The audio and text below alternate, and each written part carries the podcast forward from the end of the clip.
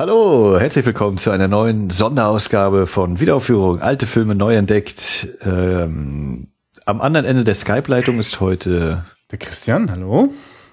Und ich bin der Max. Ja. Äh, Skype heute mal wieder unser Ausnahmeverfahren. Normalerweise sitzen wir gemeinsam vor einem Fernseher und haben gerade irgendeinen Film geguckt oder gucken den gleich. Aber es ist äh, eine besondere Zeit, äh, denn es ist Oktober und es ist nicht einfach Oktober, sondern es ist Brides of Horror Oktober und wir arbeiten weiterhin daran, unsere 13 Horrorfilme bis zum 31. Oktober zu schauen und haben jetzt hier Folge 2, also äh, Horror Oktober The Real Horror oder was Besseres fällt mir gar nicht ein. Aus Horror Oktober die zweite.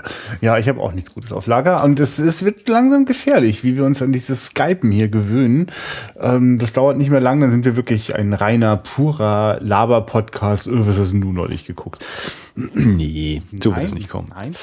Das äh, lassen wir gar nicht erst zu. Es sei denn, du möchtest das und dann würde ich mich weiterhin dagegen wehren. Ja, mir ist so. so ja, mir ist nur aufgefallen, also das, äh, wir haben ja auch gar nicht mehr so viele Oktober-Sendetermine und äh, ich, also ich habe jetzt, wie viele Oktoberfilme habe ich jetzt geguckt? Zwei. das wird ja nichts mehr. Du musst dich ganz schön ranhalten. Ich habe jetzt schon meine sechs weg und der siebte, die kann ich ja sagen, das wäre eine Wiederguckrunde, aber den habe ich ja schon mal gesehen. Also ich bin noch gut im Rennen nach diesem Wochenende. Ich habe wieder drei Filme weggesaugt, weggeguckt. Das ist ja fantastisch. Du musst wohl nicht arbeiten oder doch, ich habe mich nach der, nach, nach der Arbeit habe ich mich noch vor den Fernseher gesetzt. war schon, also ich meine, also als ich heute Nachmittag, ja, bei strahlendem Sonnenschein, es war arschkalt draußen, aber bei strahlendem Sonnenschein mache ich mir einen schwarz-weißen Horrorfilm an. Da habe ich irgendwie auch schon kurz gedacht, das, das, das haut so nicht hin. Also welcher Film soll einen denn da jetzt bitte packen unter solch, also unzineastischen äh, Rahmenbedingungen? Äh, äh, also ein kleines bisschen Überwindung, muss ich sagen. Also ich, ich vergesse immer, dass ich doch sonst oft sehr lustbetont gucke. Aber so mit diesem, ich muss das jetzt gucken, das ist eigentlich nicht so meins. Wie ist das bei dir? Ähm, ja, das fällt schon schwer, ne? Das ist manchmal gar nicht so einfach. Kenne ich auch so dieses, oh, jetzt habe ich Bock darauf, aber jetzt so eins, so, den muss ich jetzt gucken, das, äh, so ein, wenn da so ein Zwang hintersteht, ist schon ein bisschen was anderes. Also gerade jetzt zu Hause, wenn man eigentlich die freie Wahl hat, wenn man jetzt sowas hat wie Ki ins Kino gehen, dann schon so, natürlich ist ja auch quasi so ein Zwang im Sinne von, der läuft halt nicht mehr so lang oder so. Ja. War ja heute auch gerade wieder bei uns. Äh, aber das ist auf jeden Fall noch was anderes, ja. Aber nee, zu Hause, das kenne ich auch so. Oder auch diese, diese Momente, wenn du eben vorm Regal stehst und denkst so, jetzt gucke ich, äh, weiß ich nicht. Und am Ende gucke ich gar nichts, weil ich eine halbe Stunde vorm Regal gestanden habe und jetzt schon wieder zu spät, um nochmal anzufangen. Aber ich merke schon, dir, dir gelingt es offenbar etwas besser.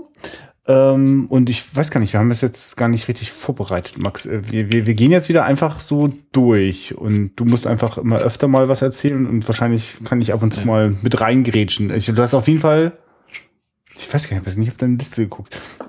Ja, sag doch mal, was hast du, was hast, was war denn dein, du hast, was war denn die ersten beiden, die wir schon besprochen haben? Nee, die ersten drei haben wir schon von dir besprochen. Äh, wir haben schon gemacht äh, Horns, den ich ja als mhm. früh Frühstart hatte. Dann hatte ich äh, der Fälscher von London. Ja. Den Edgar Wallace. Und die Nummer drei war die Letterbox-Liste, die ich mir auch mal aufmachen kann. Äh, Verflucht. Das andere ist noch, was habe ich hier noch? Jetzt war eins, äh, der Exorzist, ja. Ja. Kann man, kann, kann man mal vergessen. Krass. Genau, den Exorzisten, die drei habe ich schon geguckt. Und jetzt sind neu dabei, einmal 60er, einmal 70er, einmal 80er. Ähm, aus Deutschland. Der nächste Edgar Wallace-Film, Die seltsame Gräfin von 61. Dann habe ich dabei, äh, das ging quasi als Klaus Kinski Double Feature in gewisser Weise durch. Ich habe dann noch nämlich geguckt, Werner Herzogs Nosferatu, Phantom der Nacht von 79. Und dann habe ich äh, ein, ja, offiziell auch ein deutscher Film, Joey von Roland Emmerich von 85 geschaut. Ach, das ist Making Contact, das, oder nee. Ja, ja, doch, genau. Ja, ne? Making Contact. Das, das habe ich, hab ich gar nicht geschnallt, dass der. Ja. Ich weiß gar nicht. Filmverlag der Autoren. Das muss also sehr Nein, wirklich, ja. Die wollten denn auch mal Geld machen. Das ist ja geil. Oh, das, das da bin ich schon gespannt drauf. Die habe ich selber noch nicht gesehen. Äh, überhaupt ist ja eigentlich die hier äh, Roland Emmerich so in, äh, quasi in der Zeit, in der er noch in seiner Heimat äh, Filme gemacht hat. Das ist nicht uninteressant. Ähm, mir fällt gerade ein, Max, es gab, es gab einen Hörerwunsch und äh, der muss jetzt quasi, ich habe das Gefühl, der müsste jetzt, bevor wir richtig in den Horror Oktober reinsteigen, muss ich da mal kurz hin ausweichen. Ich habe das Gefühl, nachher passt das noch weniger. Wäre es okay, wenn ich kurz einmal mach. über ein. Kinoerlebnis äh, spreche, das so überhaupt gar nicht Wiederaufführung ist, sondern Oh. ganz aktueller Natur. Vielleicht kannst Na, du ich habe, ich habe das Gefühl, ich werde gleich sehr neidisch auf dich. Ach, na ja, ich reiß mich ein bisschen zusammen und äh, ja, weiß ja, dass ich jetzt jetzt erst in das äh, filmische Werk von äh, Dennis Villeneuve oder Denis Villeneuve, we weißt du da mehr, wie man den spricht? Nein, ich sag Dennis Villeneuve. Ja, Dennis. Also, gar nichts. der Danny Boy hat äh, jetzt gerade im Kino bei uns und auch in Amerika gerade laufen den äh, Sicario, Sicario, Sic Gottes Willen, das ist so Sicario. traurig. Ja, Mach Sicario, danke. Ja, Ich dir doch keinen ab, Christian. Chi- Chichario vielleicht? Hm? Das sagt keiner in dem Film, man weiß es einfach nicht. Ähm, so, äh, genau, also da habe ich, ich habe ja, das ist mein allererster Film von äh, dem Regisseur und da ahne ich, dass ich mit äh, Prisoners, Enemy und ich glaube, da war noch irgendwas, was ganz interessant klang. Das kenne ich alles noch gar nicht. Da beneide ich jetzt eher alle anderen, die sozusagen den äh, Aufstieg äh, dieses Talents äh, mitverfolgt haben von Anfang an. Äh, ja, genau, wie machen wir denn das? Also richtig, äh, der, der, der Hörer RR, ähm, mehr wissen wir nicht über ihn, hat in der Kommentarspalte vom letzten Oktober äh, mal danach gefragt, ob wir denn über den Film was sagen können. Max, bevor ich jetzt über diesen Film rede, warum um alles in der Welt kommt jemand da auf die Idee, dass ich über diesen Film ja was sagen könnte? Haben wir darüber in dem Podcast gesprochen, dass ich den gucke oder so? Ich habe keine Ahnung. Ich vermute, und das finde ich jetzt ein kleines bisschen unheimlich, aber ich wollte es dann ja auch nicht anders, dass jemand bei der Letterboxd-Liste äh, irg- oder, oder meiner Watchlist so, oder nee, dem, dem Diary bei Letterboxd irgendwie so im Blick hat, was ich so geguckt habe. Also das ist die einzige Erklärung, die ich habe. Oder ich weiß nicht, wer sich hinter RR versteckt, aber wenn du es nicht bist, dann. Nee, das bin ich nicht. Nee, ich, ich ah, lese jetzt aber auch gerade erstmals hier die Kommentare bei der Horror Oktober. Ach so, ah, verstehe. live, live und schwarz auf weiß äh, entdecke ich die gerade und das sind ja tatsächlich Ja, danach war Ja. noch Waking Dead, da weiß ich sehr wohl, Ja, wer ja. sich dahinter versteckt. genau, den kennen wir ja schon. Aber bei dem, bei dem RR war das ein bisschen spannend. Also, Also hier steht Incendies, die Frau, die singt, ist noch von Villeneuve. ja, ja, genau. Das habe ich entdeckt, dass Ja. das auch bei irgendeinem Streaming-Anbieter äh, meiner Wahl auch äh, rumfliegt. Das werde ich mir bestimmt auch noch anschauen.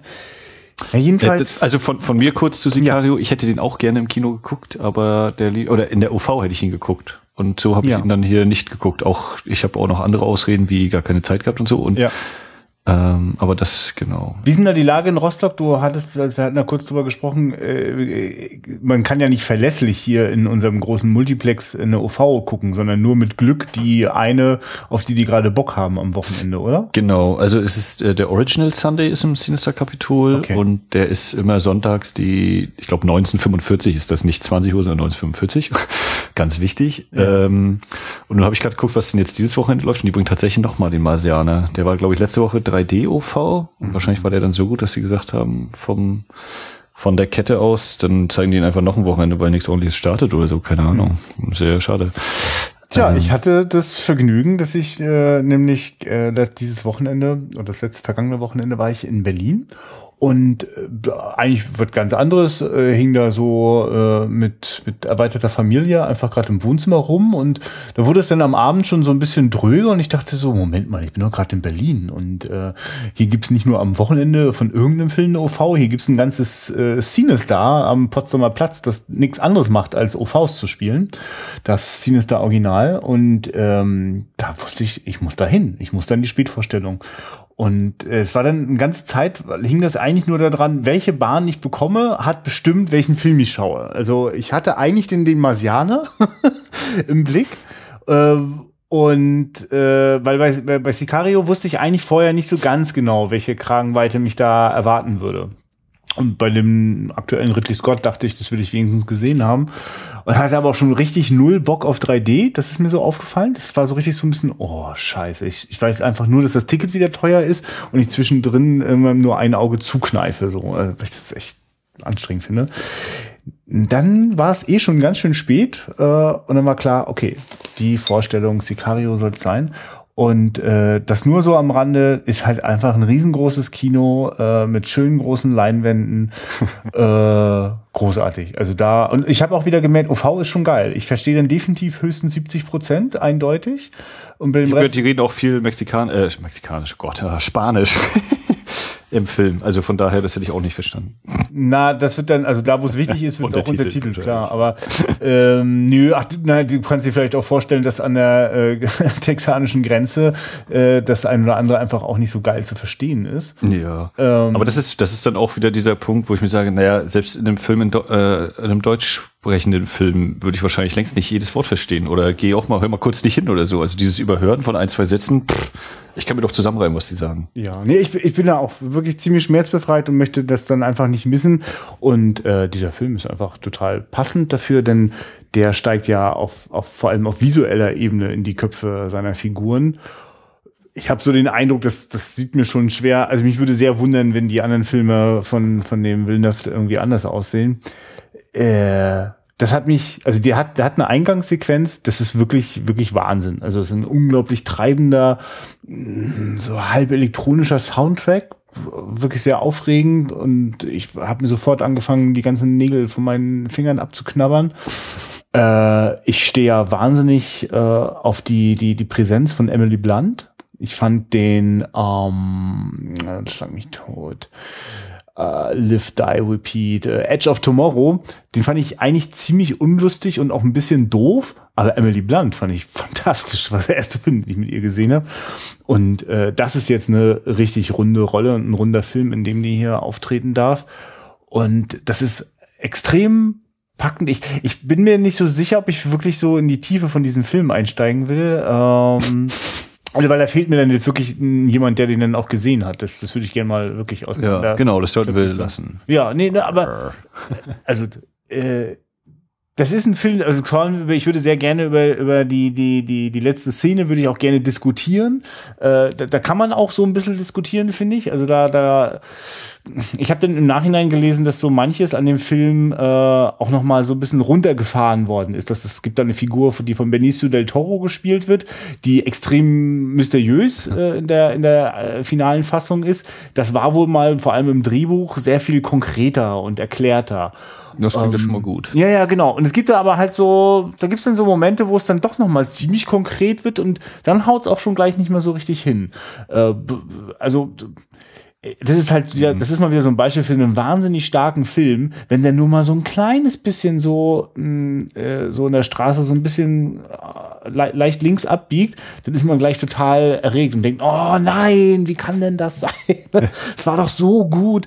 Aber wirklich, äh, selbst, selbst mit diesen für mich kleinen Abstrichen ganz zum Schluss, äh, ein, ein, also der Film wirkt die ganze Zeit wahnsinnig authentisch, was ich mir, also das möchte man sich einfach in seinen schlimmsten Albträumen nicht vorstellen, äh, dass das da so abgeht, wie es dort in diesem Film äh, beschrieben wird, mit was für einer äh, äh Entfesseltheit dort äh, die, die, die mafiösen Strukturen äh, einfach, also also die, die, die, die Kriminalität und die Gewalttätigkeit ähm, der, der, der Leute dort ist so hoch, dass das, was das Gesetz sich dann einfallen lässt, äh, dagegen anzugehen und mit, also im, Grunde genommen, um irgendwie auf Augenhöhe mit diesen Leuten zu kommen, brechen die selbst so viele Gesetze und hebeln das an allen Ecken und Enden aus, äh, dass das wirklich ein, also wird eigentlich ein total deprimierendes äh Stück Thriller-Kino, weil man dann einfach weiß,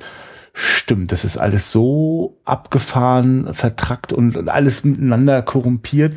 Die haben gar keine Chance, es auf diese, äh, als, als diese wirklich brutale, äh, furchtbare Art und Weise anzugehen und die vor allem überhaupt nicht verspricht, dass davon irgendwas besser wird. Also ah. das ist also und, und, und das also quasi ich sehe eigentlich einen, einen, einen waschechten Thriller, äh, dass der aber mit einer Bildsprache arbeitet, als, also daher kommt dieses authentisch Gefühl, der also gelegentlich so, so, fast so, als hätte ein Professor äh, äh, irgendwie so eine kleine Mini-Welt, so die Grenz, das, das Grenzgelände so in seinem Labor und würde ab und zu mal so mit der Lupe so drüber gehen. Ne? So manche Einstellungen, die Roger Dickens da als Kameramann findet haben wirklich was so, fast was, was, was Untersuchendes. Äh, so Reagenzglas betrachten, mal gucken, wenn wir das jetzt mal so ein bisschen schütteln, was passiert dann?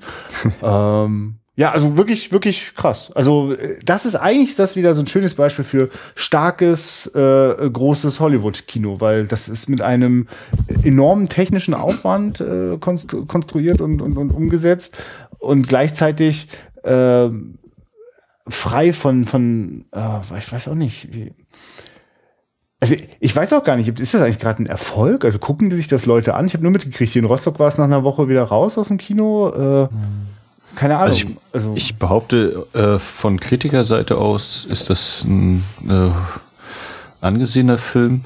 Äh, ich weiß, dass er in Amerika hat er erst so ein Limited Release gehabt. Ja. Und wurde jetzt immer ein Stückchen weiter verbreitet. Also der ist in den Top Ten immer so in der zweiten Hälfte äh, okay. rum, in Anführungszeichen. Ähm, bei der IMDb steht er bei 22.000 äh, Abstimmungen bei 8,1. Äh, Rotten Tomatoes ist, glaube ich, immer der neue Indikator, ne? aber ich habe keine Ahnung. Schauen wir mal, was die sagen. Ähm, also soweit ich das mitgekriegt habe, der äh, ist na, also an wie rum. Er ist jetzt nicht der finanzielle Überriesenkracher, aber das war auch nicht erwartet worden, so wie ich das äh, okay. verstanden habe. Und ja, Rotten Tomatoes 93 Prozent. Ja. Also ich könnte mir vorstellen, dass das fast fürs fürs für, also für jeden, äh, der da der da Lust auf Spannungskino hat, wahrscheinlich ein befriedigender Kinoabend ist. Aber da geht noch so einiges in dem Ding. Und da sind definitiv auch ein paar Stolpersteine und Irritationen mit drinne. Ähm, ja, herrlich. So, so wünsche ich mir das. Das war wirklich ein toller Kinoabend. Also ich äh, muss direkt zurücknehmen. Äh, Sicario ja? war letzte Woche auf drei der Wochenendcharts Amerika. Geil. Mit, mit 2600 Kinos. Und das, äh, das die richtig großen starten ja über 3000. Ja, aber das ist, ich meine, das ist ein amtlicher Start, Kinostart. Okay, schön. Das freut mich sehr, dass das äh, äh, so läuft. Also davon gerne noch sehr viel mehr. Vielleicht ganz kurz, Max. Äh, äh, also was ist dein? Also was hast du bisher von Villeneuve gesehen und wo da sagt äh, den ja. den Prisoners habe ich gesehen. Ja, das ist Hugh Jackman und äh Jake Gyllenhaal mhm. und Paul Dano und ich glaube Terence Howard ist auch noch dabei.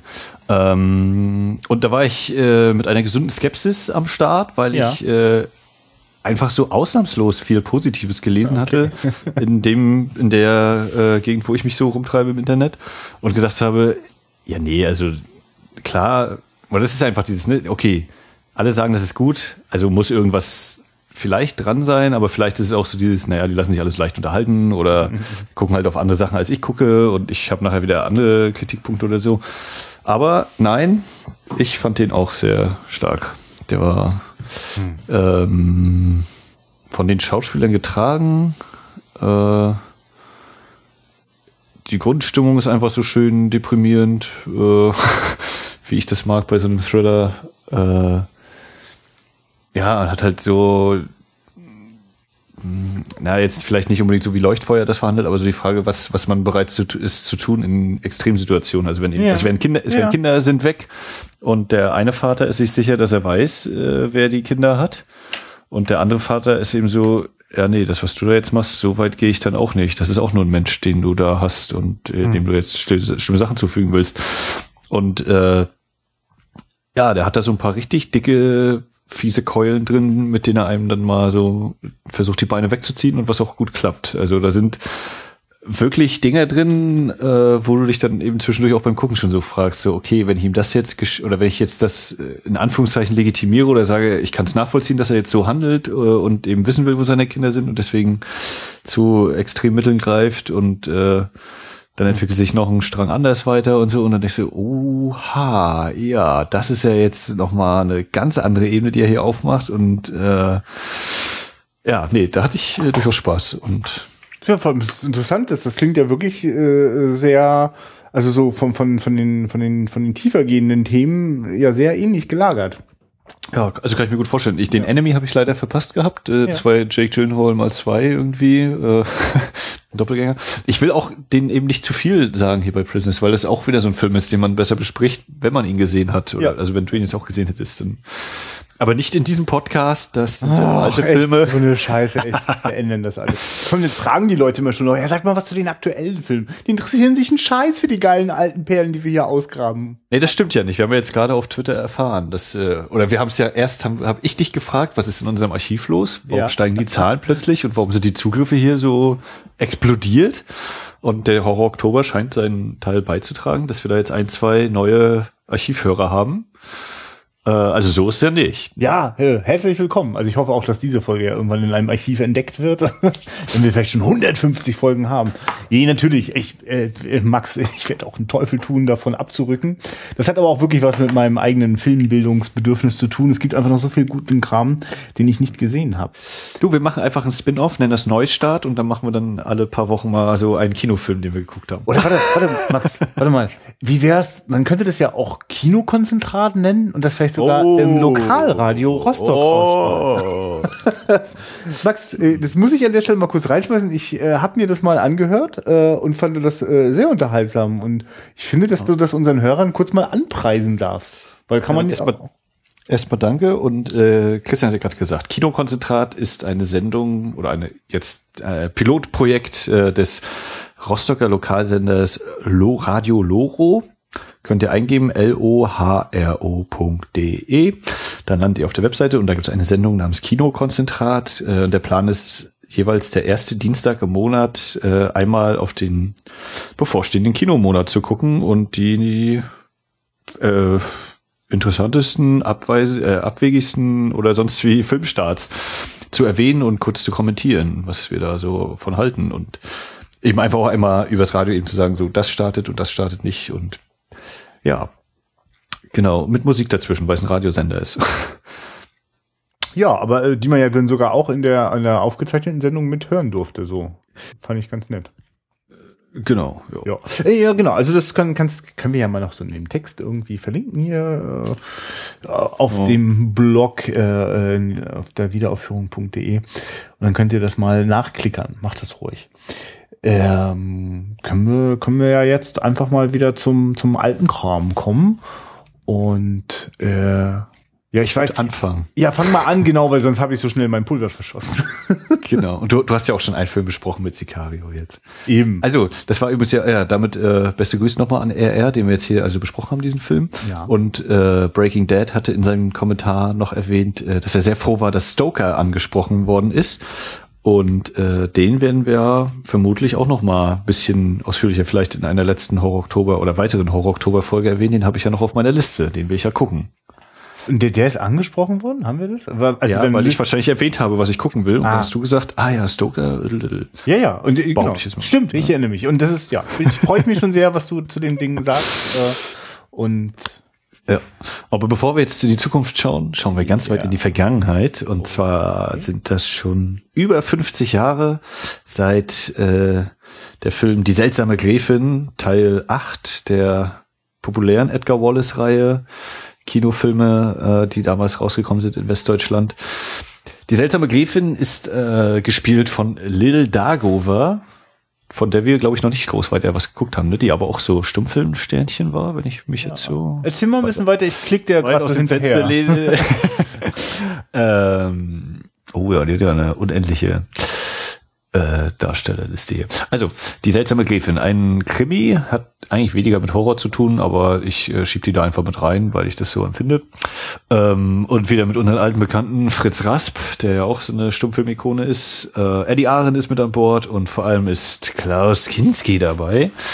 Und Joachim Fuchsberger hat auch wieder zurückgefunden, nachdem er bei dem Fälscher von London Pause gemacht hat. Und äh, vom Fälscher von London war ich ja enttäuscht. Die fand ich ja sehr überladen, überfrachtet mit Pi- Figuren und allem.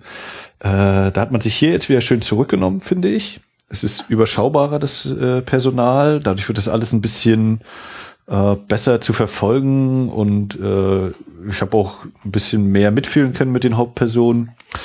Äh, Kinski erwähnt eine besondere äh, Erwähnung als äh, Nervenheilanstaltsinsasse, der schön äh, böse ins Telefon sprechen darf und Morddrohungen ausspricht gegen unsere äh, Hauptdame, welche nicht die seltsame Gräfin ist, überraschenderweise.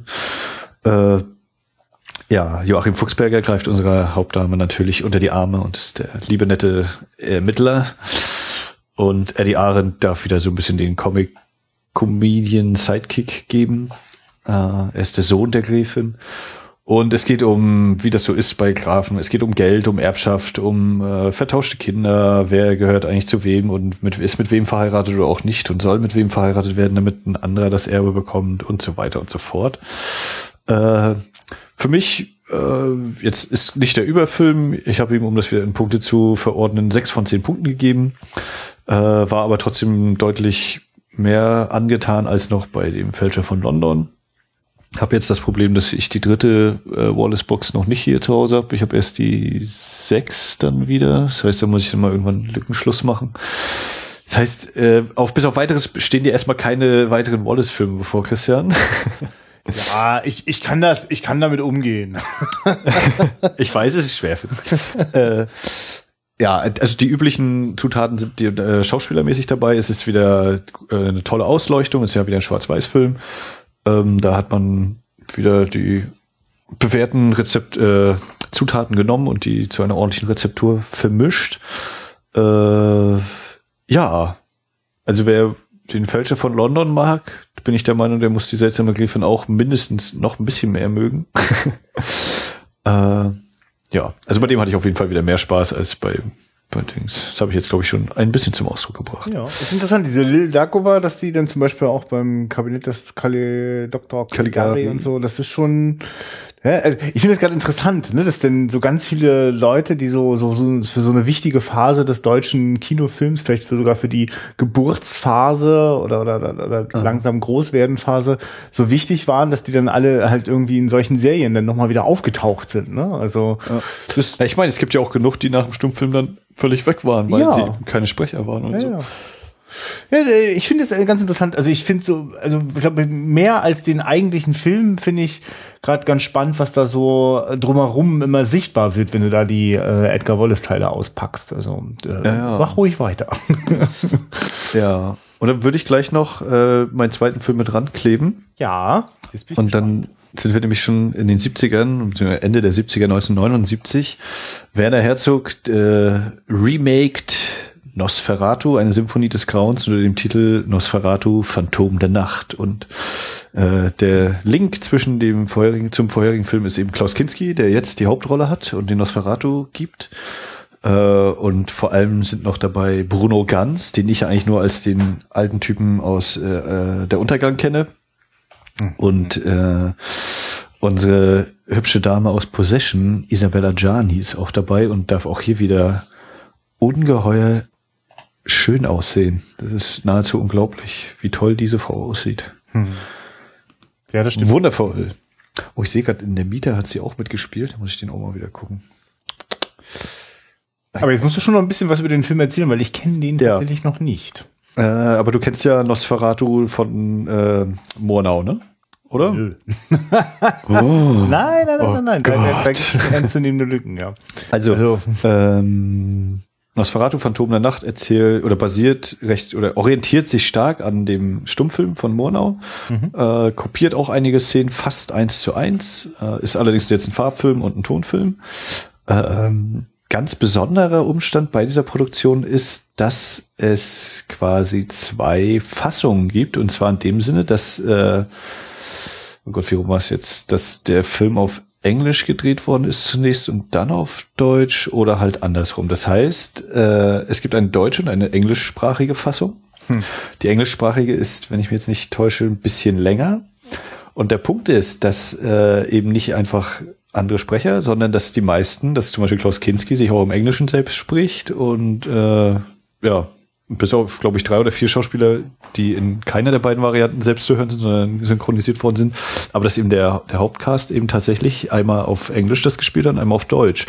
Und äh, dass eben unterschiedliche Einstellungen teilweise sind äh, und solche Geschichten. Also dass es nicht einfach ja, nicht einfach synchronisiert ist oder eben eine unterschiedliche Schnittfassung angelegt worden ist, von wegen, da nehmen wir halt eine Szene mehr rein, sondern dass das tatsächlich eben mehrmals gedreht worden ist und dass du eben, wenn du die beiden Fassungen vergleichen willst, äh, wahrscheinlich nach fünf Minuten ausmachst und sagst, das hat keinen Sinn, weil du äh, ständig äh, unterschiedliche Einstellungen hast, dass mal ein bisschen länger ist oder ein bisschen kürzer und so. Was ich sehr interessant finde. Ja. Was ja quasi fast die Frage aufwirft, ist das denn dann noch ein Film oder sind das nicht vielleicht eigentlich zwei Filme, die halt den gleichen Titel tragen, aber oder die gleichen Schauspieler haben und alles, aber eben äh, bisschen Unterschied ja irgendwie sind. Ja, ja ich finde das übrigens wirklich eine sehr spannende Frage, weil mich das schon mal bei diesen, äh, es gibt ja so viele Filme, gerade in den 30ern, wo das ganz normal war, dass, mhm. ja, das der gleiche Stoff immer wieder nochmal für verschiedene Sprachen mit anderen Schauspielern gar äh, verfilmt worden ist äh, oder man halt mehrere Kameras hatte, auch für verschiedene Bildformate und so. Also ich finde das auch äh, hochinteressant, weil für mich, ich bin ja schon jemand, der quasi bis aufs kleinste Detail ähm, äh, das Filmbild zum Beispiel wertschätzt. Also wo mhm. genau die Kadrage beginnt und endet. Und der Gedanke, dass man das jetzt einfach nochmal in einer anderen Sprache nochmal gedreht hat, mit, mit leichten Unterschieden im Spiel und in der Kadrierung, das passt da nicht rein in mein äh, beengtes Weltbild äh, des, des Filmautoren, der sich einmal entschieden hat und das ist es jetzt. So, ne? ja, und ich habe die deutsche Variante geschaut. Ja. andere habe ich auch gar nicht. Und es gibt wohl in Amerika die Anchor Bay Fassung. Ich weiß nicht. Ach, das ist ja spannend. Das wusste England. Ja, das wäre ja echt spannend. Das mal ähm, ja. Und da gibt's dann, wenn ich das richtig verstanden habe, es muss natürlich nicht sein, dass ich es richtig verstanden habe, äh, da auch einen englischsprachigen Audiokommentar von Werner Herzog. Ja, Hier ist jetzt tatsächlich mal ein Deutscher dabei, äh, wo er dann wohl auch darauf eingeht. Aber das ist jetzt eben Hörensagen, das kann ich weder bestätigen noch verneinen. Ähm, also wo man sich sehr intensiv anscheinend eigentlich noch mit auseinandersetzen kann. Und das ist wahrscheinlich auch so eine Teil, wenn man mal noch keine Ahnung hat, worüber man seine äh, Bachelorarbeit oder so schreiben möchte, dann kann man sich einfach mal drei Tage Zeit nehmen und beide Fassungen nebeneinander laufen lassen, alle Unterschiede notieren und in eine ordentliche Übersicht bringen und davon ausgehend dann eine Analyse starten, was das denn so ausmacht oder vielleicht auch nicht ausmacht. Stelle ich mir interessant vor.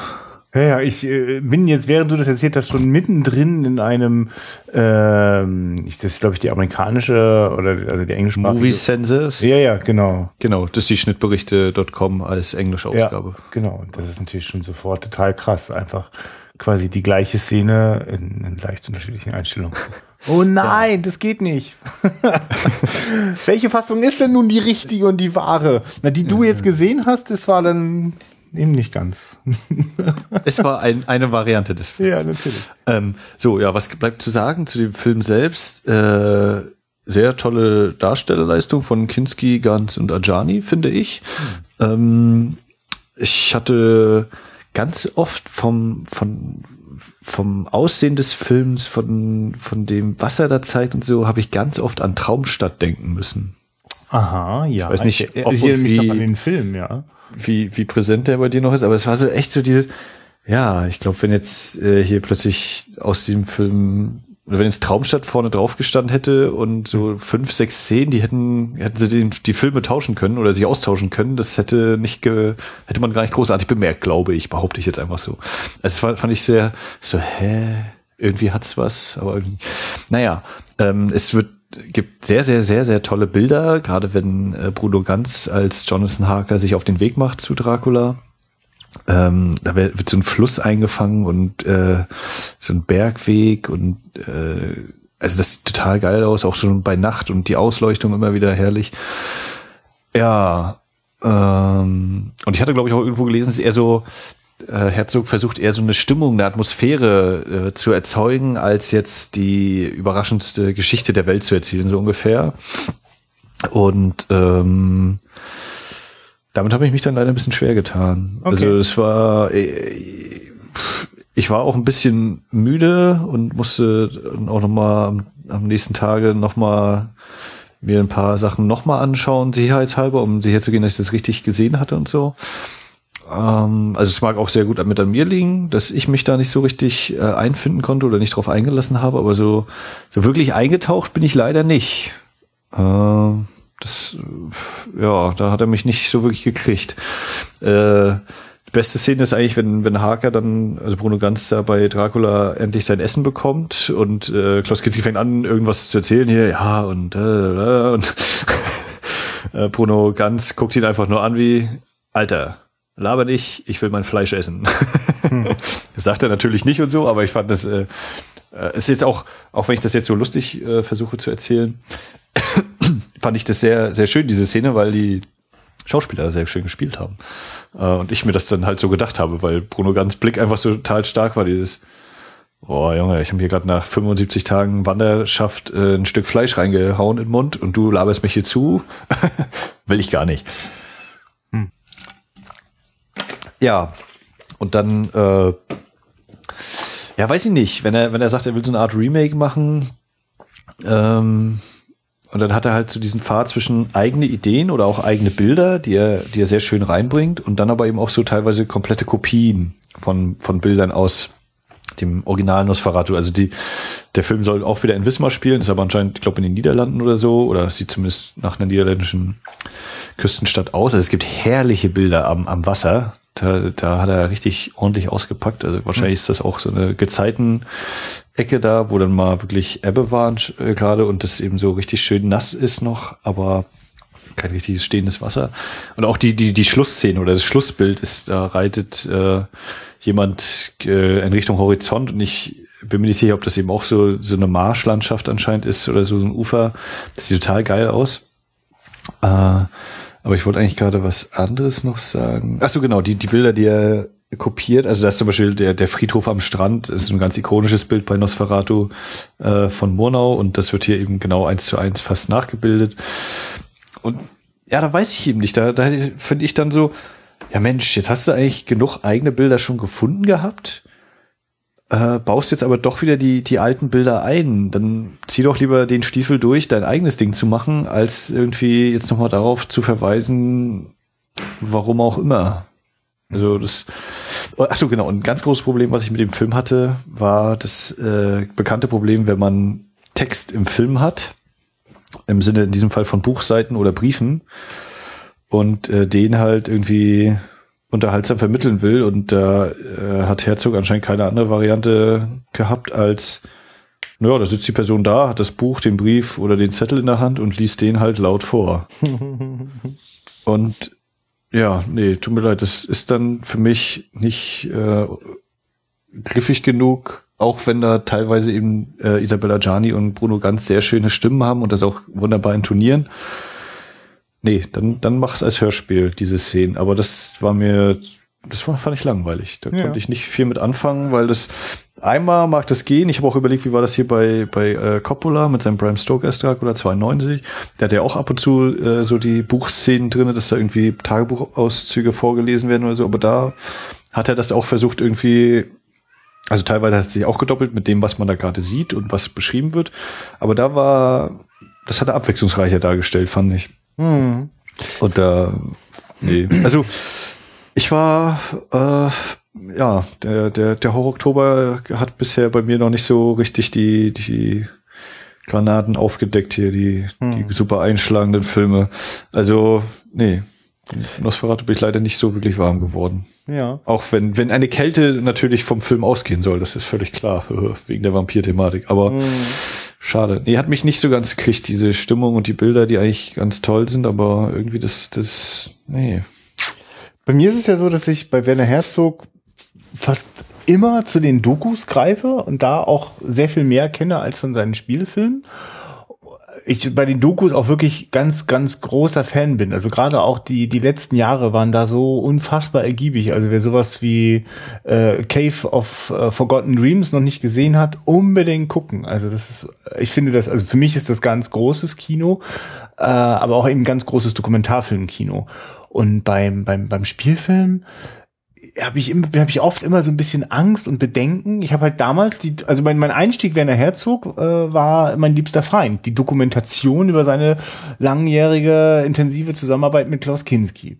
Und innerhalb dieser Doku macht das so viel Freude mit den Hintergründen im Kopf, äh, all diese, diese Filmbilder zu sehen, diese verrückten Geschichten von, von diesem wahnsinnigen, getriebenen Mann äh, mit den verschiedensten Ausprägungen, sei er eben ein Vampir, sei er ein, ein, ein, ein Opernliebhaber, der ein Schiff über einen Berg im Amazonas äh, rupft. Äh, all diese verrückten Agiere der Zorn Gottes, das, das sind alles so, es ist voller starker Bilder und Momente die denn mit der Produktionsgeschichte so in meinem Kopf denn sich so äh, verschmelzen und äh, so wie ich quasi Apocalypse Now nie wieder sehen kann, ohne nicht auch zu wissen, wie die Produktionsgeschichte dieses Films ist, dank der Dokumentation, die es darüber gibt.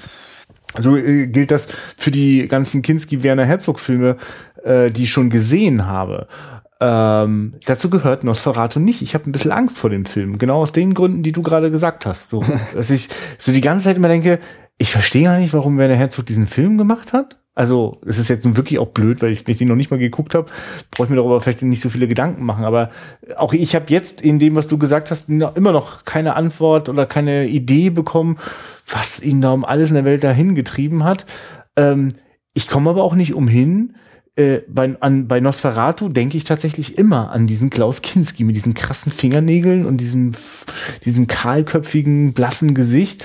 Das ist schon, also also wenn jetzt einer so mir, also wenn es den Film nicht geben würde, einer würde sagen, du mit Klaus Kinski müsste man mal ein Nosferatu machen. Ja, du hast recht. Ja, ist ja unbedingt. Ne? Also, äh, ja. Ja, aber da ist auch der, der Originale von 22, der Max Schreck, der sieht fast noch besser aus. Also ja, das so beeindruckend, wie der spielt, ich, ja. aber die, diese, diese Vampir-Szene, die sind leider, die nehmen dem auch so ein bisschen den, ja, weiß nicht, die wirken schon wieder so ein bisschen theatral, so dass man erkennt, dass das nicht so wirklich echt ist oder ach, keine Ahnung. Kennst du, ah. kennst du einen guten Spielfilm von Werner Herzog? Also wenn du jetzt Ich habe gerade mal durchgeblättert, ich kenne von ihm nur und den habe ich leider auch abbrechen müssen. Da hatte ich irgendwie, da war ich nicht in der Stimmung, Bad Lieutenant. Allerdings, das ist äh, ein gutes Brett, ja. Harte ja. Sache. Ja. Also da, ja. da ist ja anscheinend dann auch wirklich kein einfaches Remake von dem Original mit nein, äh, Harvey Keitel, sondern ne, da hat er dann seinen eigenen Film gemacht. Aber deswegen, also ich kann ihn auf jeden Fall, weder kann ich den jetzt einordnen in Herzogs Gesamtwerk oder sonst wie. Äh, da habe ich überhaupt, das war quasi auch mein Einstieg jetzt so richtig von Herzog. Ja. Bei Herzog, ja. Also denn, deswegen wirklich, mal, guck einfach mal durch deine Dokus und wo du denkst, ach, das interessiert mich jetzt, zieh dir das rein. Also ich finde, also das ist, das mhm. ist für mich das, was auch so den, den, den Herzog-Touch äh, ausmacht. Ähm, auch es gibt zum Beispiel eine Dokumentation, da äh, sind die wenigsten Bilder äh, von ihm. Ähm, äh, er benutzt einfach die die die Kamerabilder eines eines eines Naturfilmers, nämlich bei Grizzly Man. Ähm, und benutzt quasi das das das Videomaterial eines anderen, der äh, bei seinen Dreharbeiten umgekommen ist, weil er seinen dem dem dem dem Gegenstand seiner Liebe einfach etwas zu nahe gekommen ist. Äh, und das ist, das ist fantastisch. Das lebt ganz stark von, von, den, von den Worten. Werner Herzog äh, kommentiert da seine Filme immer selber. Und das hat, das hat eine ganz besondere, also wie er da so in die Abgründe des Menschen guckt, so das macht total, also das das das finde ich total packend. Und äh, die oft sehr theatralen äh, Spielfilmauswüchse haben mich, also ich ja mir fällt ja jetzt spontan nicht sofort was ein, sowas wie Agiere der Zorn Gottes oder äh, Fitzgeraldo, das das also wenn man das im Kino mal gucken darf, ist das Wahnsinn, das ist das darf das das ist gut, aber nicht nicht leicht und nicht gut verdaulich, auf gar keinen Fall. Gut, das äh, Werner Herzog beim Horror Oktober. Das ist ja auch mal schön. Ähm, ich schwenke da mal über zu meinem. Ja. Ich habe als Nummer zwei geguckt, den zweiten Film ein Jahr später äh, hat Jacques Tourneur nach äh, Katzenmenschen hat er gedreht. Ich lief mit einem Zombie oder ich folgte einem Zombie. Uh, I walked with a zombie. Und das äh, war jetzt ein Film, der auch ganz doll mit meinen Erwartungshaltungen gespielt hat, weil ich wusste gar nicht so genau, wo, wo, wo da die Reise hingeht, so von wegen Zombie. Und äh, da nur sei verkürzt gesagt, es ist eine, eine, eine Voodoo-Geschichte. Auf einer äh, indischen Insel hat ein ähm, ein reicher westlicher äh, so, so seine eigene Plantage, hat dort, also es ist auch seit, seit Generationen leben dort Weiße, die dort äh, einst mit Sklaven im Gepäck angekommen sind und äh, dort äh, sozusagen so ein bisschen die, die Natur für sich ausschlachten. Und jetzt springt der Film an der Stelle rein, wo äh, die Ehefrau äh, des, des Plantagenbesitzers dort, ähm, äh, ja, sie, die braucht permanente Betreuung. Äh, sie ist nämlich eben jener titelgebende Zombie, mit dem unsere Hauptfigur auch mal spazieren geht. Ähm, die Krankenschwester soll sich halt um, um diese Frau kümmern, die äh, man nimmt an, vielleicht eine äh, sehr seltene Krankheit hat, die sie wie so eine Art Wachkummerpatientin, nur dass sie laufen kann. Also st im ständigen Schlafwandel befindet die sich und wacht daraus nicht wieder auf. Und da entspinnt sich dann eine ganz schöne Seifenoper, so. Da gibt's dann noch einen Bruder und äh, diese beiden Männer auf dieser Insel, die äh, haben öfter, öfter mal äh, eine neue Krankenschwester da für diese Frau und da wird auch äh, fleißig gebalzt. Ähm, und dann entspinnt sich daraus eben so eine Geschichte, dass die, dass die Krankenschwester, gerade weil sie sich in den Besitzer dazu verliebt hat, ähm, naja, sie will ihn einfach versuchen, ihm seine Frau wieder zurückzugeben. Und vielleicht kann dieser Voodoo-Kult, den es dort gibt, äh, da ja helfen.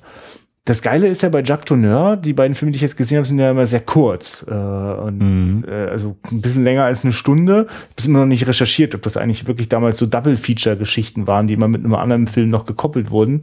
Ähm, und ich finde, der Jacques Tourneur hat eine großartige Gabe, sehr auf den Punkt und sehr klar ein, ein Setting zu etablieren und wirklich auch das Maximum in der, in der kurzen Zeit rauszuholen. Ich finde, die Filme haben alle ein sehr gutes äh, Tempo und, und, und, und also sind, die sind oft so straff und klar, dass man die auch als so B-Movie abtun könnte, so, ne? Also, das sind so manche Dialoge, also jetzt gerade auch bei dem äh, I Walk with a Zombie sind schon, pff, oh, das ist ganz schön Holzhammer. Aber im, im Detail, was da, was da so miterzählt wird, wie das so durchschwingt, dass dort äh, an diesem Ort haben die ganzen Schwarzen echt wenig Freude. Die sind dort halt mal als Sklaven hingebracht worden und noch heute äh, weinen sie bei Geburten und lachen bei Beerdigungen, einfach weil das Leben dort äh, auf diesen Plantagen einfach keine Freude war.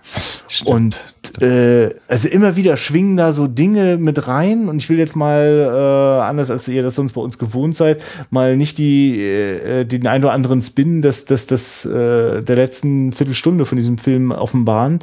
Aber wie da dann auch damit gespielt wird, dass die Dinge nicht immer so sind, wie man sie so denkt. Ähm, das auf, auf, auf mehreren Ebenen, aber alle eigentlich damit ganz schön beschäftigt sind, so, so Schuld auch von sich zu weisen, ne? Oder lieber nicht nochmal damit in Berührung zu kommen, dass sie da Schuld auf sich geladen haben.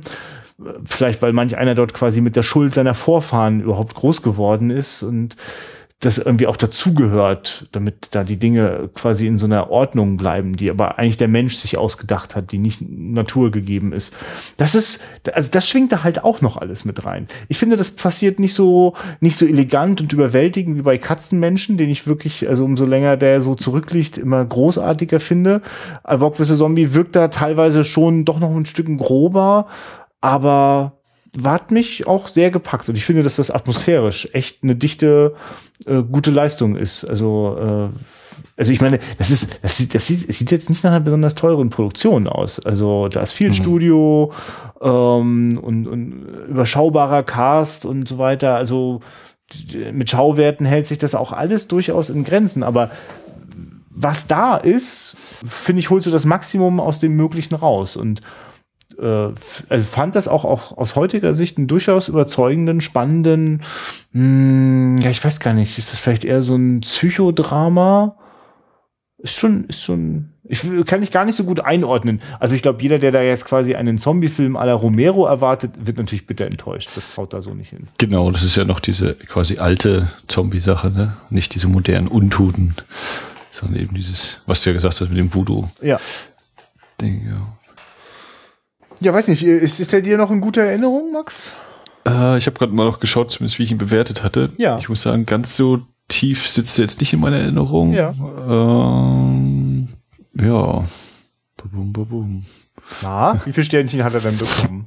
Er hat sechs von zehn Punkten, also ja. drei von fünf Sternen. Ja. Ja. Ja, ich versuche auch gerade noch so ein bisschen, also ich glaube ein paar Bilder, so wie sie da glaube ich so im Nachthemd äh, vor der vor der Villa vor dem Anwesen rumläuft oder so, ja. behaupte ich einfach mal, sind mir im Gedächtnis geblieben. Vielleicht waren die auch gar nicht drin, sondern ich habe ein bisschen eingedacht. Nachthemd gibt Ja. da viel. Also so- ich finde ich übrigens auch, also so, so, so eine latente Erotik ist auch in diesem Film drin. Also bei Katzenmenschen war das noch sehr viel deutlicher und konkreter, äh, weil die ja auch darunter ja gelitten hat, die Hauptfigur dort, äh, keinen Sex haben zu können. Aber auch hier schwingt das so, schon so ein bisschen so mit rein, wie weil, weil, weil die Frauen so auch so stark zum Objekt werden. Ja, ein krasser, äh, ein krasser Regisseur, ehrlich gesagt. Also da habe ich noch echt Lust, noch weiter Sachen zu entdecken. Ich sehe gerade noch hier äh, Goldenes Gift. Also in dieser Arthouse-Reihe, Arthouse-Retrospektive ist der Film ja hier in Deutschland erschienen. Ja. Und äh, äh, da ist in dieser Reihe auch erschienen Goldenes Gift von 47, Out of the Past. Mit Robert Mitchum und auch mit Kirk Douglas. Äh, Film Noir-mäßig wahrscheinlich. Oder so deute ich hier das. Ja, vielleicht auch mal einen Blick wert. Ja, würde mich nicht wundern, wenn der sich sehr, sehr, sehr, sehr fluffig so in den verschiedenen Genres bewegen kann. Ja, ein, ein weiterer Kommentar übrigens, den wir neulich erhalten haben. Weiß nicht, ob du das mitbekommen hast zum Thema. Wir können doch ruhig mal ein bisschen mehr Film Noir besprechen hier. Bei Ja. The Killers kam der noch. Ja, ja, ja, bitte. Also ich glaube, da geht auch noch so einiges. Kommen wir drauf zurück. Danke. Ja, also ich äh, habe den nicht mehr so wirklich Ja, ist okay, genau in Erinnerung, aber äh, ich weiß, der hatte mir auch ganz, hatte mich unterhalten. Nicht übermäßig, aber war okay. Ja. Was, was hast du denn noch so geschaut? Ja, ich habe noch äh, Onkel Emmerich, Ja. Roland. Ganz kurz, ich, nur mal, dass ich weiß, wie, wie ich dich ja jetzt einzuordnen habe. Du äh, bist sicherlich Fan erster Stunde Independence Day, ja?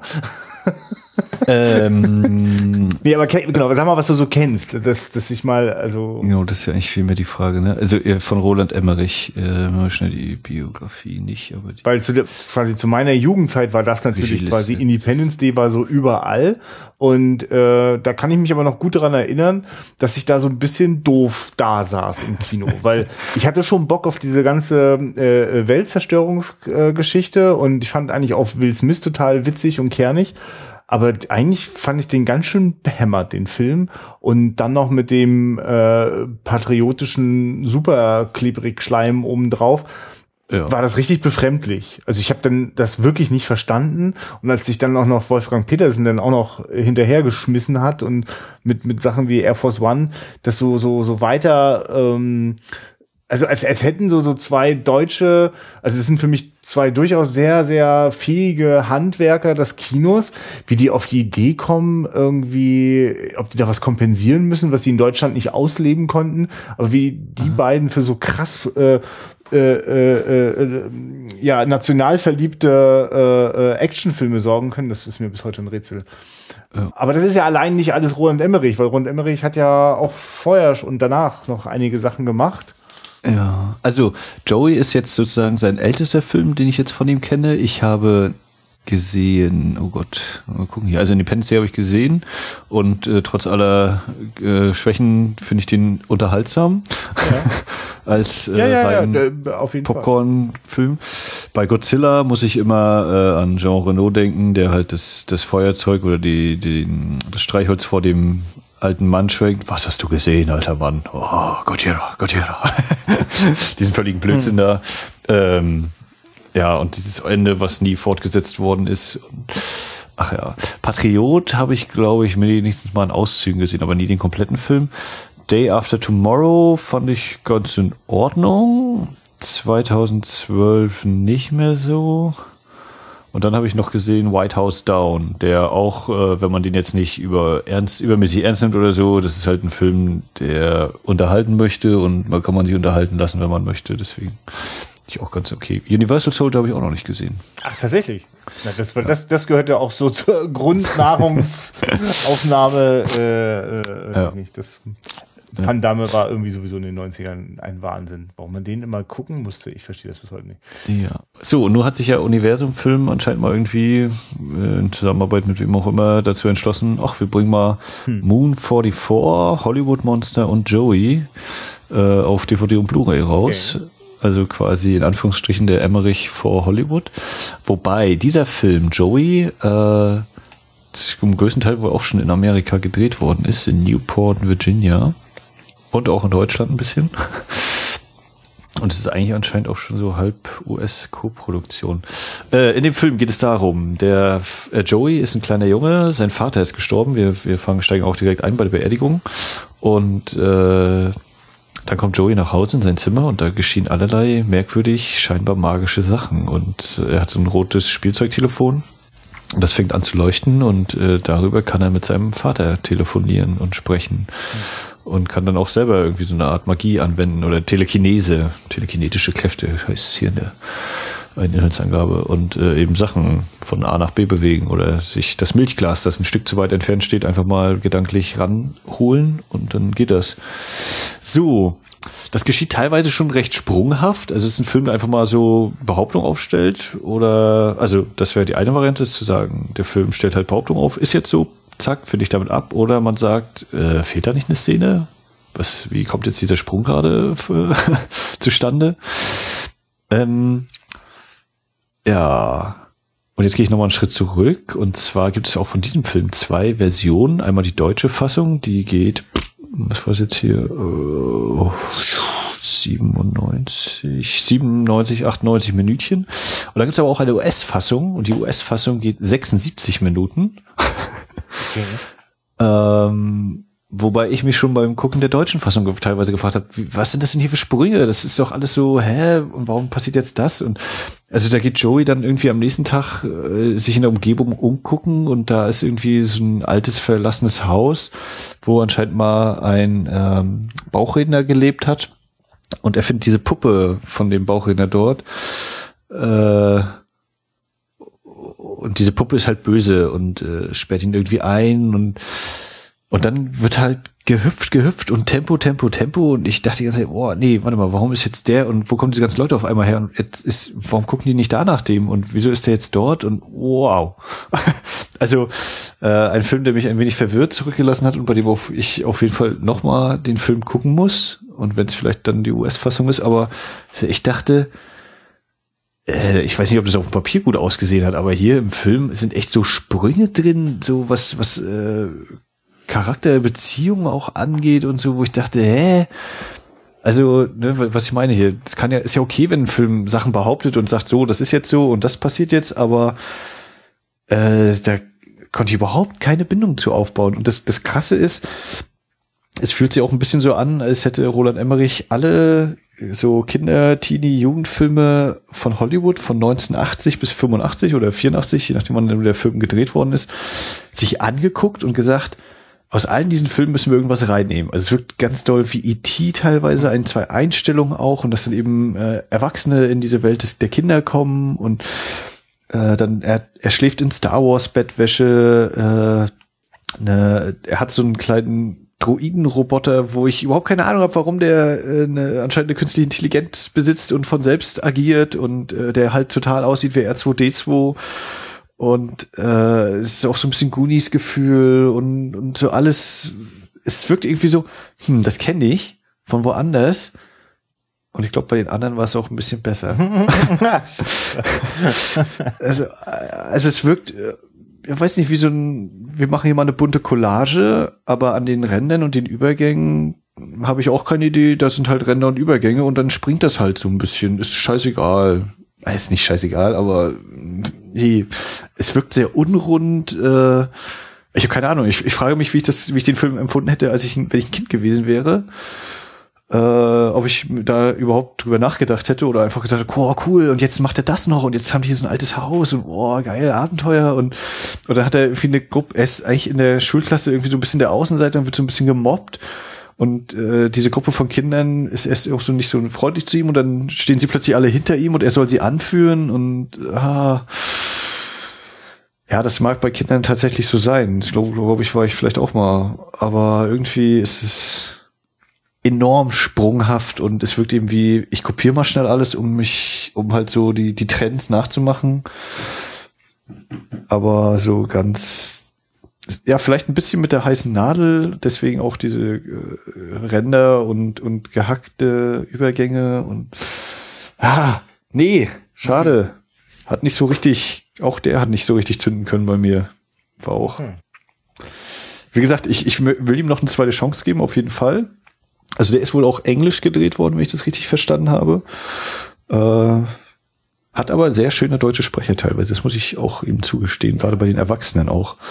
Ähm, ja, aber sonst, nee, da habe ich muss ich mal noch so ein bisschen stöbern, was andere dazu schreiben, denen der Film gefällt, was die so toll daran finden. Vielleicht finden die das toll, was ich irgendwie so unpassend finde. Dann könnte ich wenigstens sagen, okay, wir haben das gleiche gesehen, es bewerten es nur unterschiedlich, aber nee, schade, schade. Habe ich, hab ich mich selbst ein bisschen geärgert, weil ich äh, dachte, doch, das klingt sehr cool und so die Bilder. Und also es geht auch wirklich so nach, nach drei Minuten. Wir haben diese, die Eröffnungsszene ist die Beerdigung dann geht's in Joeys Zimmer und dann fängt sein, sein Schrank an zu leuchten und die Dinge fangen an sich zu bewegen und ich dachte, ja krass, das ist das, was Poltergeist irgendwie so nach 80 von oder nach vier Fünfteln bringt, bis, wo bis dahin eben alles nur so Andeutungen sind und äh, Sachen, die vielleicht auch natürlich geschehen sein könnten. Und jetzt, äh, der Film macht jetzt direkt an Anfang. Der macht gar nicht groß äh, rumschlawenzeln. Nein, hier, wir gehen gleich in die Vollen. Und das war, vielleicht habe ich mich dadurch auch von ein bisschen überfahren lassen und bin deshalb nicht so richtig reingekommen oder, ja, weiß ich nicht. Ja, hm. Joey. Joey, ja. ja. Äh, bei dem Trailer von Joey musste ich auf jeden Fall auch äh, sehr stark an äh, Poltergeist denken. Ja, ne? also Poltergeist ist jetzt vielleicht nicht mal unbedingt der, der Kinder- und Jugendfilm, aber ist auch so ein Film, wo, wo ich behaupten würde, na, da hat er sich doch irgendwie mindestens inspirieren lassen oder so. Also das, das kann nicht anders sein, das muss so sein, auf jeden Fall. So, und ja, das war jetzt sein, was kam danach? Ich glaub, dann, oh nee, da kam erstmal Hollywood Monster und Moon 44. Okay. Ja.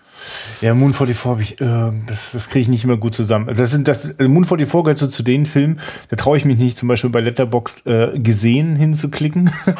ich weiß, dass ich den mal gesehen habe, aber ich weiß so wenig noch darüber, dass ich, also ich ihn quasi auch nicht gesehen habe. Insofern ist es auch egal ich bin mir auch nicht so sicher, ob ich das bald nachhole und äh, alles, was du da so von Joey beschrieben hast, ist auch so das, was ich mir auch schon so gedacht habe. Das bestätigt jetzt eher meine Vorahnung. Ja, also auf jeden Fall, also wer auch immer jetzt denkt, ja, den gucke ich dann eben nicht. Doch, bitte, guck, guck diesen Film. Nee, ich glaube, nee, dass, der, nee, dass, der, dass der, ne, ne, dass der sehr, dass der individuell total anders wirken kann. Also ich meine schon allein diese Grundsituation, ne? wenn, wenn jetzt jemand tatsächlich äh, auch dieses harte Schicksal gehabt haben sollte, dass der Vater in Kindesjahren verstorben ist und der wird damit sehr eine ganz, ganz andere Beziehung zu haben oder vielleicht auch so eine Erinnerung, keine Ahnung, weiß ich nicht, wie man damit umgeht als Kind. Äh, dass man sich einbildet oder eben tatsächlich so mit äh, über so ein magisches Telefon Anführungszeichen mit seinem Vater noch sprechen konnte. Ne? Also äh, das sind ja alles so Sachen, die äh, jeder in seiner eigenen Biografie mit sich ausgemacht haben muss. Oder also ich habe diesen Umstand glücklicherweise nicht gehabt. Habe eine, eine sehr gute Kindheit gehabt, würde ich behaupten. Ähm, aber ich kann mir vorstellen, dass sowas zum Beispiel natürlich schon ganz, ganz anders wirken musste. Ne? Hm. Also ja, würde mich interessieren, da noch andere Meinungen einzufangen oder mal so ein paar Rückmeldungen zu bekommen, auch vielleicht von Leuten, die den Film schon gesehen haben. Ja, offensichtlich klappt das ja bei sowas wie Horror Oktober und äh, neueren Filmen ja immer sehr gut. Äh, lasst es kommen, äh, bitte. ähm, damit äh, haben wir sozusagen, sind wir jetzt auf dem Stand, richtig? Das ist jetzt, ja. das haben wir bislang beim Horror Oktober geschafft. Es dürfte damit auch absehbar sein, na gut, vielleicht noch nicht ganz. Wir versuchen das auch weiterhin noch zu schaffen.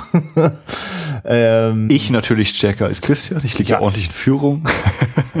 ja, also ich glaube, das, das, Duell werde ich immer verlieren. Oh, ich ähm, glaub, mir jetzt noch einen Film an. Hier von der echt? Liste. Oh, ist das krass. Ich bin so froh, wenn ich gleich ins Bett ah. gehen kann.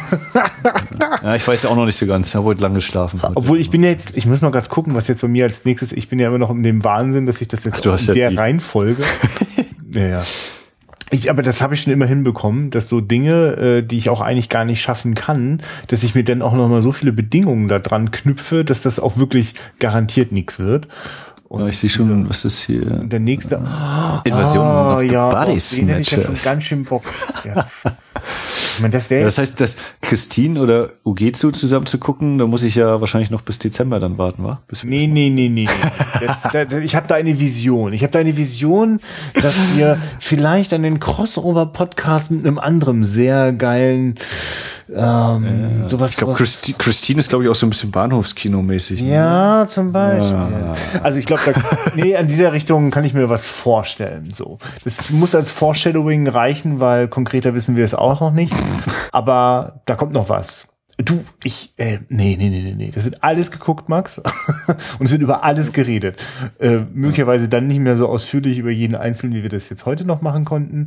Ich meine, wenn ich, wenn ich auf meine Liste gucke, weiß ich, wofür ich die gebaut habe. Ich denke sofort, ja, ja, ja, stimmt, ich muss das sehen. äh, also allesamt. Und ich, ehrlich gesagt, ich freue mich richtig. Ich glaube, ich werde mich richtig beölen bei The Fog von Carpenter. Ich bin gestern äh, ähm, zum Einschlafen. Ich bin wirklich da sehr krank, was das angeht.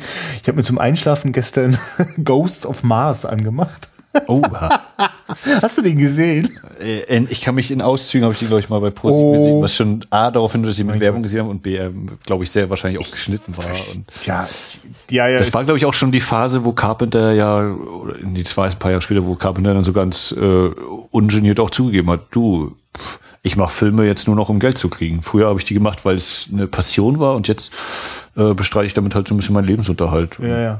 Äh, Aber hab jetzt nicht mehr den Anspruch, die, die, das nächste Meisterwerk irgendwie hinzusetzen oder sonst wie äh, die Kritiker zum, zum Niederknien zu bringen oder Ja. sowas. Aber ist trotzdem schon krass. Also wie jemand, der ja wirklich beachtliche äh, Genrefilme auf die Reihe bekommen hat. Also das ist wirklich ganz schön übler Müll. Also, also ich, na, also wirklich, also auch daran macht auch fast nichts Spaß, wenn man das so guckt. Ne? Also es ist so Tja, ein, ein, hättest den mal auf deine Horror-Oktober-Liste gesetzt. ja, nee, ich bin ja, also nee. Aber jedenfalls, ich äh, fand das dann sehr schön. Dass, also ich, ich gucke das so, denk so, was für ein Quatsch. Dann werde ich langsam müde und ja, irgendwann bin ich dann weggeschlafen so und Und war bei Mark Watney auf dem Mars. äh, und ich, ich habe so das Gefühl, der Fog wird so ein Film, bei dem ich mich wahrscheinlich dann köstlich amüsiere, weil eigentlich, äh, das, der würde bei mir so total zur Kategorie gehören. Ich glaube, das wird, das, da, da, da werde ich keinen Spaß dran haben. Ähm, bei Christine weiß ich das tatsächlich immer noch nicht. Also eigentlich kann ich den noch nicht so richtig einordnen, weil ich, ich habe das Buch gelesen und weiß alles außer den Horrorelementen noch. Äh, ob das ein gutes oder ein schlechtes Zeichen ist, weiß ich nicht. Naja, Ja, nee, also ist, äh, wir, Ich bin bei beiden, bin ich auf deine Meinung sehr gespannt. ja. Äh, The Fog halte ich ja für gelungen, aber ich weiß auch, oder ich kann verstehen, die Schwächen, die häufig angesprochen werden. Äh, Ja. Aber das, das macht mich zuversichtlich, weil, also, ich meine, also Halloween. Ich finde, der hat einfach einen geilen Charme, so, Ja. Punkt. Und äh, das können wir gerne auch noch mal ein bisschen ausführlicher machen. Äh, aber ich nicht, also, also es gab eine Zeit in meiner Jugend, da war auch so ein Film wie Sie leben, war was ganz Großes so, ne? Also das kann ich heute nicht mehr ohne Abstriche sagen, aber äh, das Konzept von ich setze mir die Brille auf und sehe, wie die Welt wirklich ist und, und wie das so so herrlich äh, äh, äh, ausgespielt worden ist in diesem Film, das ist toll. Und äh, Halloween und das Ding aus einer anderen Welt gehören einfach zum, zum, also die haben einfach ganz klare Meilensteine ähm, oder, oder, also daran müssen sich auch heute noch viele Horrorfilme einfach messen lassen, wenn die in solchen Sphären unterwegs sind. Äh, dass der Typ auch noch mal in den 80ern was Gescheites auf die Reihe bekommen hat, das erwarte ich jetzt ehrlich gesagt. oh. Ja, The Fog ist ja gleich Anfang 80er. Ne? Also Ja, der, äh, kennst du Cold in July? Ist ein relativ aktueller, neuerer Film. Von Carpenter? Mit, nee, nee, nee, nee, nicht von Carpenter, sondern von, keine Ahnung. Ach so, ja. Und der Nein. hat einen Score, äh, falls du noch zu viel Zeit hast, nee, du bist ja ins Bettchen, äh, kannst du mal bei YouTube eben Cold in July Soundtrack eingeben, dir den Soundtrack anhören und wenn du dann The Fog hörst, dann weißt du äh, Note für Note, wo dieser Soundtrack herkommt. Also das ist, äh, wie man es nun nennt, Hommage oder kopiert oder sonst wie, aber Okay. ich, ich mag den Cold in July Soundtrack und ich finde den The Fog Soundtrack, den finde ich auch sehr, sehr geil. Ge- da hat Johnny äh, noch ordentlich in die Tasten gehauen. Wie, wie ist denn das? Wie, wie, also, weil das hat nun gar nichts mit Horror, vielleicht ein bisschen, doch, eigentlich ist es totaler Horrorfilm, ist eigentlich ein Zombie-Film. Ähm, kennst du äh, Assault on Precinct 13? Den finde ich ja richtig geil, so. Äh, auch wenn ich das jetzt an bestimmten äußeren Merkmalen gar nicht so einfach festmachen kann, aber der hat mich sehr gepackt. Ich glaube, bei mir fällt das einfach ganz gut rein, auch in diese Western-Welt, äh, für die ich, glaube ich, mm, Das war, glaube ich, auch sein, sein, seine Variante von, äh, wie heißt der John Wayne-Film? Alamo? Ich weiß es nicht, nee, den habe nee, ich ja nicht nee, gesehen. Alamo garantiert nicht, ich komme gleich drauf. Äh, oder nicht, nicht Red River, aber also hier da, wo er eben, wo äh, John Wayne halt als einziger das Vor verteidigt mit zwei anderen Leuten da oder irgendwie. Ja, also Alamo ist, ist, äh, muss auch, Ja, also ist sowas ist- ähnliches, aber das ist dann so die, die große Schlacht und äh, Ja. viel Patriotismus. Nee, auf jeden Fall. Ja. Und das sagt, sagt Carpenter ja auch selbst am Audiokommentar, das ist eben sozusagen seine Variante. Und ähm, was ich halt so in Erinnerung habe, ist auch da wieder der Soundtrack. Äh, das ist so ein Ding, das fällt mir immer mal wieder, wenn ich durch die Straße lang gehe, kommt mir das in den Kopf und dann fange ich wieder an zu denken, oh Gott, woher kenne ich diesen, dieses Lied und warum muss ich das jetzt gerade schon wieder vor mich her summen und dudeln? Und natürlich, äh, dass man einfach mal ein Kind erschießt. Ne? Das war ja auch, ist vielleicht auch heute wieder ein Schock äh, und damals wohl war es wohl auch ein ziemlicher Moment für die Zuschauer, dass da einfach mal Batz. Rio Bravo war übrigens Rio Film Bravo, von ja. Howard Hawks, äh, an dem sich das sehr stark orientiert. Okay. Ähm, ja, ich würde es jetzt, glaube ich, schon auf so auf die Zielgerade jetzt äh, bringen wollen. Ja, du hast ja schon einen Ausblick gegeben, was bei dir so als nächstes Ja, ansteht. richtig, genau. Du, worauf freust du dich bei deiner Liste? Also ich, ich, ja, ich gucke gerade bei meiner Liste, was, wie lang die Filme so sind, die ich jetzt auch theoretisch hier habe. Und äh, ich hatte jetzt gerade überlegt, ob ich Piranha gucke von Joe Dante. Ja, ein schöner, Da gehe ich mir sofort los. Wenn du Piranha sagst, denke ich mir, oh nee, da möchte ich, ja, also, ja, super. Also, das ist so ein Film, den möchte man eigentlich mit Freunden gucken, oder? Also, ich weiß es nicht, ich kenn, den kenne ich ja noch nicht. Ja. Ich kenne nur das, das, das Remake, äh, ja, hm, wo viele anscheinend Spaß hatten und ich halt da saß. Ah, hm, naja. So, dann habe ich hier noch Excision, der steht mit 81 Minuten, der würde sich noch gut wegknuspern lassen. Und oh, Henry, Portrait of a, Portrait of a Serial Killer habe ich hier auch noch. Muss ich auch endlich mal gucken, meine Güte. Und die anderen Filme muss ich mir dann noch. Ja, Frankenstein von Kenneth Branagh ist mit zwei Stunden jetzt zu lang für den heutigen Abend. Und The Descent und Stoker muss ich mir noch mal besorgen. Die muss ich mal ausleihen aus der Videothek. Ja, äh, genau, das dürfte es für heute gewesen sein. Wie gesagt, ich bin jetzt bei 6 von 13 und es sind noch mh, 7, 14, 1, 2, 3, 4, 5, fast 20 Tage, 19 Tage sind's noch oder jetzt noch so knapp 18 plus ein paar Stündchen. Dann ist schon wieder 31. Oktober und ich bin eigentlich auch selbst verwundert, merke ich gerade, warum ich Halloween eigentlich gar nicht auf meiner Liste habe. Das wäre eigentlich nochmal tatsächlich zum Halloween der optimale Einfall gewesen. Naja, ja, liebe Hörer, ich, wir oder ich schweife hier ab ohne Ende. Christian ist schon ruhig, damit ja, ja, ich halte dich nicht mehr davon ab, genau. Ähm, ja, ihr könnt bei der Cinecouch vorbeischauen, cinecouch.net. Da gibt es äh, alle Infos zum Horror Oktober, zu den Brides of Horror Oktober, alle Teilnehmer, alle ihre Listen. Könnt ihr euch selber noch Inspiration holen, falls ihr überlegt, was könnte ich denn demnächst mal so einen Horrorfilm gucken. Äh, ihr könnt aber sehr, sehr gerne auch äh, auf wiederaufführung.de gehen, so wie es eben unter anderem RR, Thomas und Breaking Dead gemacht haben in den letzten Tagen und äh, unsere Folgen kommentieren und äh, euch äußern, welche Filme wir denn mal so besprechen sollen. auch vielleicht dann mal einen aktuellen Film irgendwie im, im Eingangs erwähnen. ähm, aber eben gerne auch die, die älteren Filme, die sind ja das, was bei uns eigentlich im Fokus steht. Und haben sie ja heute auch. Heute war ja wirklich wieder schöne Rück, äh, ein Rückblick. Ha. Aha. Äh, Mann, Mann, Mann. Zeit schreitet voran hier. Äh, genau. Könnt ihr da kommentieren und äh, Nachrichten hinterlassen. Auf Facebook sind wir aktiv, bei Twitter. Ich mache das richtig kurz heute. Ähm, bei iTunes könnt ihr uns bewerten mit bis zu fünf Sternen, könnt ihr Kommentare da lassen. Jada, jada, jada, schaltet auch beim nächsten Mal wieder ein. So sieht's aus. Also, von mir wie immer, guckt Filme, habt Spaß dabei. Auf Wiederhören, bis zum nächsten Mal. Äh, nächstes Mal ist wahrscheinlich auch nochmal Horror-Oktober-Folge, da wir noch einiges wegzugucken haben. Vielleicht dann auch mal wieder im gewohnten Gewand. Ich, Wahrscheinlich ja, aber noch ich nicht. spekuliere genau, dass das eher eine ganz ungewöhnliche Folge wird. Lasst euch überraschen. Hier bleibt's immer ein bisschen aufregend und anders und irgendwas Altes läuft uns eh wieder über den Weg. Also, auf Wiederhören. Ja. Am 18.10. ist, glaube ich, äh, die Reise durch den amerikanischen Film im Nachtprogramm von Arte. Geht's los mit den ersten beiden von drei Runden. Gucken. Wollte ich noch kurz schnell, schnell so. Pflichtprogramm. Wer diesen Podcast hört, guckt das. Wer das nicht geguckt hat, darf hier nicht mehr weiter zuhören. So, ne? tschüss, tschüss, ihr fünf. ja, ciao. Tschüss.